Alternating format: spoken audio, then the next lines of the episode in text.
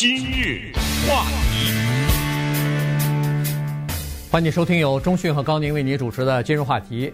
在纽约曼哈顿的一个给这个呃无家可归的人啊，有的时候发放一些食物的这么一个厨房的外边呢，呃无家可归的人在排队。那么他们对 Marshall Simon 这个人呢是不陌生的啊，因为他也经常出现在这个队伍当中来领取食物。呃，他经常大家都知道他是一个神经病人啊，因为他经常是语无伦次的在讲话，同时呢，每天在排队的时候总是在发牢骚，总是在对某些事情不满意啊，在这个骂。那么他这个人呢，是经常要不就是在精神病院，要不就是去监狱里头了，或者监狱里头出来以后，呃，又去到精神病的这个门诊呃的地方去看病。或者是就流落街头哈，基本上大概就是在这几个地方在打转啊，就是这过去的呃二三十年就是这么过去的。那么，呃，他非常生气或者愤怒的原因，当然是怪这个医生啊，他基本上是要么就是医生没有给他开呃足够的这个处方药物，他吃完了，要么就是他认为说医生对他。呃，治疗不公平啊！这个他还没有完全可以自理的情况之之下，又把他放到街头上来了啊，不让他住院啊，等等。那么，在今年的一月十五号，就是上午大概九点来钟的时候，他在这个纽约的呃地铁站，就把一名这个素昧平生的一个亚裔的女性，叫做 Michelle Alisa Go，给推到了铁轨下面，当场被迎面来的火车给压死了。所以今天我们就来聊聊看这个事情啊，就是说这个把这个高女士推到铁轨下面的这个人 Marshall Simon 到底是什么样的一个人，以及他的这个情况在纽约以及其实，在洛杉矶，我相信也有这样的情况，就是这样的精神病人为什么会让他们流落在街头，变成无家可归的人，对其他的这个无辜的人造成伤害或者造成威胁？是，其实我们也都知道。在美国一些大城市，不夸张的说，某些地方、某些地段是满街的精神病人。这个里面一个核心的问题就是，这是谁的事情？谁应该对他们负责？首先，我们看这些人，他有爸妈吧？有些人就算是爸妈不在了，他有兄弟姐妹吧？他们该不该管？你比如这个六十一岁的 Marshall Simon。他有个姐姐在 Virginia，他曾经在他姐姐家也住过一段，后来出来了流落街头。如果他但凡还有任何一个亲戚的话，父母或者兄弟姐妹的话，他们该不该管？这是第一个问题。第二个问题是，我就是不管你怎么着，对吧？我就是他爸妈，我就是他兄弟姐妹，我就是不管。说实话，你站在他们的角度想，有时候也很困难。闹不好，他们自己经济条件也不好，或者怎么着，或者这个人脾气暴躁，在家里给你破坏怎么办？对不对？好，那么马上你就想到，那就医院。现在的医院有两大问题：第一，没有床位，因为新冠的病人把床位都占了；第二，这些人都是穷人，他流落街头，所以这个由谁管呢？是 Medicaid 来管，这个就是补贴穷人的那个医疗费用来管，但是。从联邦到地方，这个费用被削减了。我们讲一个简单的问题：医院这张床，我来管你这一个精神病患，我得几乎倒贴，或者就算勉强能够打平的话，政府给点补贴。可是我放另一个人，一个癌症的或者一个什么病人，因为这个人他必须得严重到一定程度才会住院嘛，那我可以好几千、好几万的赚。那你说我这个医院？我是宁肯把这张床给你呢，还是给那个有很多钱的那个病人呢？再加上我现在床位也不够，这又是这个问题。医院又不管，监狱是这么回事儿。这个叫 Marshall Simon 的人是进出监狱不知道多少次了，但是他那个罪啊，什么抢个小东西啊，偷个什么东西，他不能终身监禁哈，对不对？法律规定很清楚，你这个做个二十天，做个五十天，做两个月你就得出去。我这监狱也没有地方啊。那最后他就流落街头了。你还刚才说到开药，我是给你开药了，那药是免费的吗？对不对？他哪有钱买啊？就算是有各种各样的补贴让他买，这东西也是个无底洞啊。他六十一了，他这个精神分裂症是在他三十岁的时候就确诊了，对，这一晃三十一年过去了，这么个人，他一会儿去犯案，一会儿去折腾人家。最关键的是，在二零一七年的时候，他已经跟医生讲，他说：“我迟早会把一个人从纽约的地铁站上推下去。”这个念头我挥之不去。嗯，我迟早要这样做。那么，请问，当一个人说了这个话以后，你能怎么办？再想想，他是唯一的一个讲这个话的人吗？谁知道那些其他的精神不正常讲过什么话啊？你每一个说的这话，你都把它当真的话，那整个这个社会体制怎么办？所以现在呢，是这个问题让民众非常的困扰，就是不知道这是谁的错，啊，不知道这个谁应该负这个责任。但是人家那个 Michelle Go，我不知道他姓高还是姓郭，对不对？嗯。这个 Michelle Go，他的拼音是 G O，四十岁的这个华裔女性，在一个大公司工作，在 Deloitte。and Touche，对不对？对，在这么一个大个会计公司工作，而且最有讽刺的是，这 Michelle Go，他的业余时间，经常是去给这些无家可归的人提供帮助的，他是做这个的。你说他是招谁惹谁了呢？对不对？素呃素昧平生，大家根本两人从来不认识，结果这个这这叫无妄之灾哈，在等地铁的时候被人推到这个铁轨上面去，一下子就给这个等于是。无辜的就这么被被残害了，呃，这个这个 Marshall Simon 呢，他是来自于呃海地的难民哈，呃，早早的就来，十三岁，哎，十三岁的时候就来到美国来了。来到美国来三十岁之前呢，他还是比较，他还是比较，就说比较辛劳的哈，就是说他呃辛勤的劳动啊，因为家里头一定难民嘛，一定不会有什么钱，所以呢。他还赚钱帮着父父母亲养家呢。他是开计程车的。哎，他后来二十来岁的时候开计程车，后来计程车不开了以后，到那个停车场去呃帮着管理一两个停车场，做那个停车场的经理呢。所以呢，他是属于这么一个人。但是在三十岁的时候呢，就出现一些问题了。他的这个精神分裂的问题就已经开始发作了，还就已经开始出现了。原因是他。在跟他，他据他姐姐说，是他在这个差不多三十岁左右的时候呢，他这个人等于是变了一个人一样。有一次问他姐姐借了两千块钱，然后就没下文了。后后上又一次把他姐的车开走了，说借出去我马上买个东西就回来。结果没有像过了两三天回来以后，交还一个钥匙，说这个车撞得稀巴烂了，已经不能用了。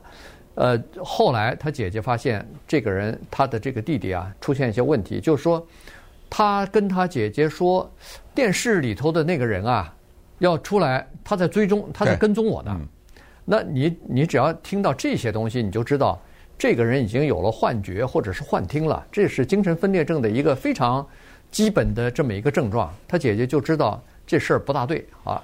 后来他妈那个时候他还住在新泽西州呢。后来他妈在大概二呃一九九九六年九七年那个时候，就有一次打电话报警了。原因是他儿子啊，在街上跟他就是幻觉里边那个人大吵大叫，呃砸东砸东西什么的，就是对着空气吵架，哎，对着空气吵。但是他别人看不见，他认为有个人，哎，对他认为是有人在攻击他呢。他跟人家大吵大骂打。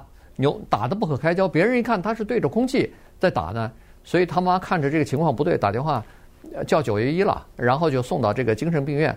后来诊断出来他是患有比较严重的精神分裂症。嗯，对于一个精神有问题的人产生着幻觉等等，这个有社会的关怀，还有家庭的关怀。呃，对此呢，我也很快跟大家推荐一个目前正在 Netflix 上映的电影，这是一个台湾电影，刚刚获得金马奖的最佳影片。叫做瀑布，啊，它的英文名字叫 The Falls，Falls 就是 waterfall 啊，瀑布的意思。呃，这个电影啊不得了，它是之前我跟大家推荐过的《A Sun》叫做阳光普照的同一个导演啊，同一个剧组啊，他们一个最新的力作叫做《瀑布》，正是讲的类似的这样的一个问题，呃，拍的是非常好的一个电影，就是细细而细腻而且感人至深。因为这个问题是哪一个社会都躲不过的，而且只要你家里出了这么一个人，一定是有某一些代价在后面。这个东西没办法，你说这个米歇尔郭还是那个 Michelle Go，对不对？嗯。他跟这个人非亲非故，没有任何的原因。但是你不关注这些人，你那你可能就要送命啊，对不对？所以这问题没法躲。那稍等会儿我们再看一看这个六十一岁的叫 Marshall Simon 的人呢，他到底是经历了哪些的生活当中的一些不同的阶段吧？最后终于走上了杀人犯罪的道路。今日话题，欢迎继续收听由钟迅和高宁为您主持的《今日话题》。这段时间跟大家讲的呢是纽约这个一个呃患有严重的精神病的这么一个无家可归的人哈，流浪汉 Marshall Simon 把一名四十岁的亚裔的女性呢推到这个地铁的铁轨上，结果被迎面而来的火车给撞死啊。那这个人呢，Simon 的这个人呢，《纽约时报》呃对他进行了专门的一次报道哈。呃，刚才说的，一九九五年是在九五年的时候，他对着这个幻觉啊大喊大叫，这时候他妈就报警了。那这时候就已经非常明显的看出来，他已经精神完全不大对头了哈。然后到一九九八年夏天的时候呢，他这个呃手啊放到那个放在那个夹克的口袋里头，装着这个口袋里头有枪的样子，呃，这个在街上连续两个小时。拦截了两名计程车的司机，大概是抢钱吧。所以呢，后来被警方逮捕之后，判刑十八个月。所以坐牢再出来之后，二零零二年的时候被确诊是患有这个精神分裂症啊，严重精神分裂症。这个时候呢，他还住在他姐姐家里头，所以他姐姐是说每个星期他会送他弟弟到精神病病院去注射那个药物啊，因为他可能算是比较严重的这个病情了，所以注射药物。后来他就离开他姐姐家，就到了纽约。但是到纽约之后啊，等于是一个人，他没有家人了，一个人就流落街头。那么在这种情况之下，有的时候他姐姐说他也会打电话来，但是要么就是在精神病院打电话来了，要么就是在监狱里头。所以呢，他进进出出。据他的律师是说，他至少进就是进精神病院二十次以上啊，就是这个病一直在犯，一直在犯。二零一九年的时候，他因为持有爆裂物，结果被起诉啊，要这个到法庭审理。结果法官一看，这个人精神状态没有办法审理，这个人是一个明显的精神病，就是无法理喻的这么一个人。所以这个案子后来撤诉了，就就撤诉了。后来他姐姐说，他他弟弟，你只要一看到这个人，你就知道他是一个严重的精神病人。这种人，他就质问这个精神病院或者是政府说，怎么可以让他这样的一个人在街头上游荡呢？这个人，他弟弟他是说应该关在精神病院里头啊。那你想想，咱们到洛杉矶的无家可归那些营地走一圈，你看看，对，真的你不需要是医生啊，你就有一些人，你看一看他那个样子，你就知道他一定是不是很正常的，至少是在心智方面。一九九九年的时候，有一个人。叫做 Andrew Goldstein，一个男的，把一个叫做 Kendra Webdale 的女性从纽约的地铁车站推下去了。那是一次恶性的犯罪，导致了纽约通过了一个法律，就是用这个 Kendra 这个女性的名字命名的，叫 Kendra's Law，肯德拉法吧，或者怎么样。这个法律要求的是什么？就是要求法庭要强迫。一些医疗机构，你要接受精神病人，不管那些钱什么那些问题，咱们再想办法。但是你不能把某一些严重的精神病人扔到街上去。但是法律归法律，医院也有医院的难处。其实，人家说纽约有意思了，说每一次有人被从地铁车站推下去，你发现第二天纽约地铁站警察就多起来了，呃，过几天又没了，你知道吗？就是这个情况。我不知道你在中国坐地铁什么感觉？我印象中在北京，呃，我记得在机场啊什么这些地方的地铁是推不下去人的，因为它有一个大的玻璃的那个拦着的，只有那个地铁的火车停下来的时候，那个门那个地方是有一个地方你可以上车。我呃，那我不知道你说的北京，我很久很久没有坐。但是不管怎么样吧，我就说这个是可以做到的呀，是不是啊？你弄一个玻璃什么就拦着呀？你推不下去啊。然后地铁车一停，那个门一开的时候，你这个门也才打开啊，对不对啊？这要多少钱呢？这我是不知道了，对不对？因为我们听到纽约的地铁把人推下去还少啊，对对不对？或者不要玻璃门，或者不要玻璃门，我觉得铁栏杆都可以啊。或者是就是某种就我不相信人的，这个解决不了这点问题。那富士康那个跳楼不是还弄那什么，对不对？对，用一个网子什么之类的，到最后不是富士康那个深圳的楼最后也就不再跳了嘛。就是说你有一而再再而三有这些问题，你就得想点办法呀，你不能让这些事情在。当然了。